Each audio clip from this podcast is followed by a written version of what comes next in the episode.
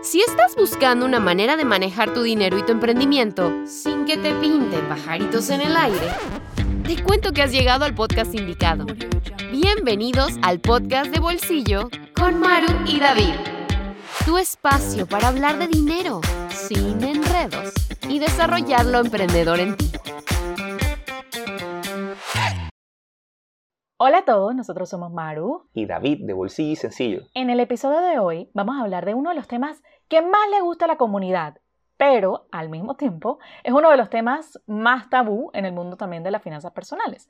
Es decir, vamos a hablar hoy sobre las inversiones. Ay, ay, ay. Mira, si tú eres uno de los que les gustaría invertir, pero no tiene idea cómo comenzar, quédate, porque hoy te vamos a compartir los principales conceptos que debes manejar pues antes de siquiera pensar en invertir. Tal cual, David. Y definitivamente que es un cliché cuando escuchamos el tema de que tenemos que hacer multiplicar nuestro dinero, tenemos que hacer que trabaje para nosotros, etc.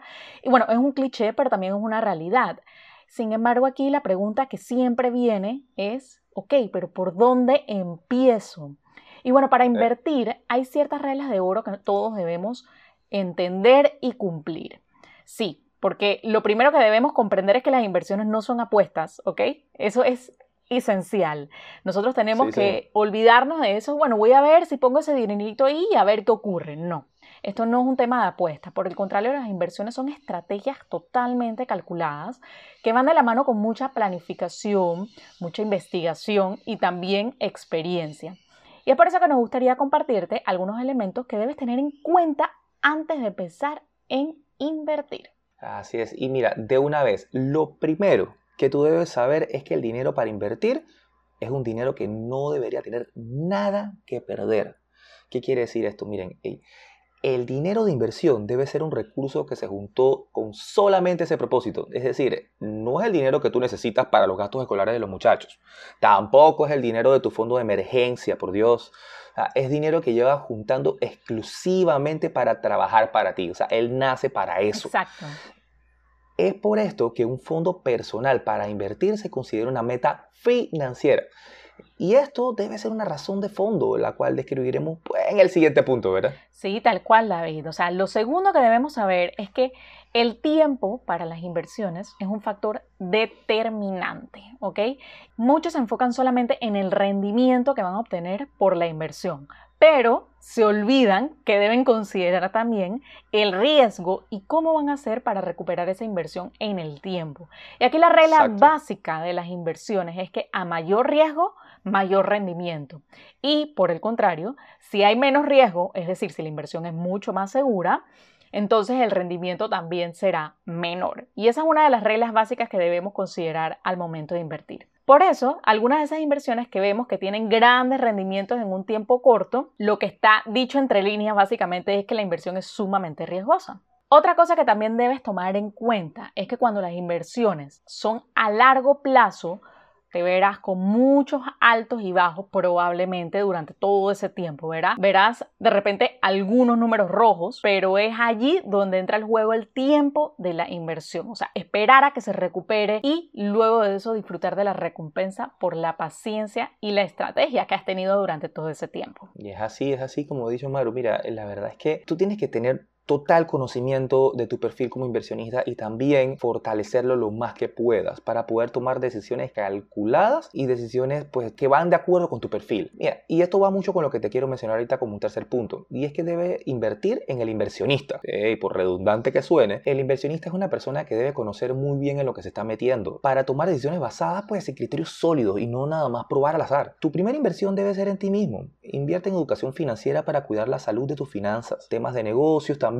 para aprender cómo funciona el comercio y la economía, dado que esto afecta a los resultados de tu inversión. Tal cual. También sobre, también sobre estrategia y saber priorizar dónde emplear el recurso de forma más oportuna, o sea, dónde aprender dónde colocar el recurso cuando es. Esto aplica sea que desees invertir en negocios, bienes raíces, fondos de inversión y bastante más. Sí, sí, tal cual, David. O sea, hay que invertir en nuestro conocimiento, porque si no, ¿cómo vamos a tomar decisiones correctas, verdad? Así es, así es. Y lo cuarto que debes de saber es que debes definir tus metas para las inversiones. Las inversiones no son simplemente porque sí, porque es que me la recomendaron y esta es la mejor. No. O sea, no existe una inversión perfecta para todo el mundo. Eso no existe. Metámonos eso en la cabeza. Realmente las inversiones se definen considerando tu perfil de inversión y tus metas financieras. Dependiendo de tus metas, podrás definir cuáles son los rendimientos, el tiempo, la liquidez y el riesgo que puedes asumir para las inversiones que vas a hacer o que estás haciendo. Pregúntate sobre cuáles son esos proyectos que tienes en mente a mediano plazo que necesitas financiamiento, por ejemplo. ¿Qué metas tienes en el corto plazo? Como por ejemplo ese viaje que tanto te gustaría hacer o la propiedad que tienes en mente comprar.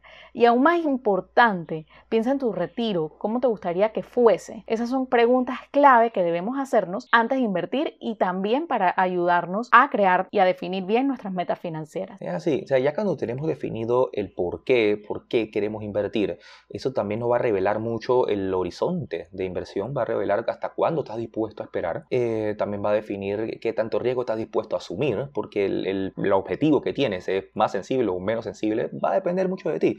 Por eso es que ese trabajo de introspección previo a entrarle a la inversión es clave. Entonces, en definitiva, si deseamos alcanzar la libertad financiera, invertir es algo que todos deberíamos estar pensando en hacer siempre, ¿verdad? Eso sí, con conocimiento, responsabilidad y prudencia, para no caer en modelos que te, se venden como inversión y probablemente te comprometen a niveles de riesgo que no son para ti.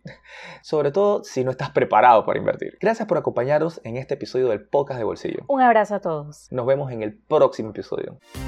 Esto fue el podcast de bolsillo con Maru y David. No te olvides suscribirte para recibir el mejor contenido de dinero y emprendimiento. Búscanos en Instagram como Bolsillo y Sencillo. Nos vemos en la próxima.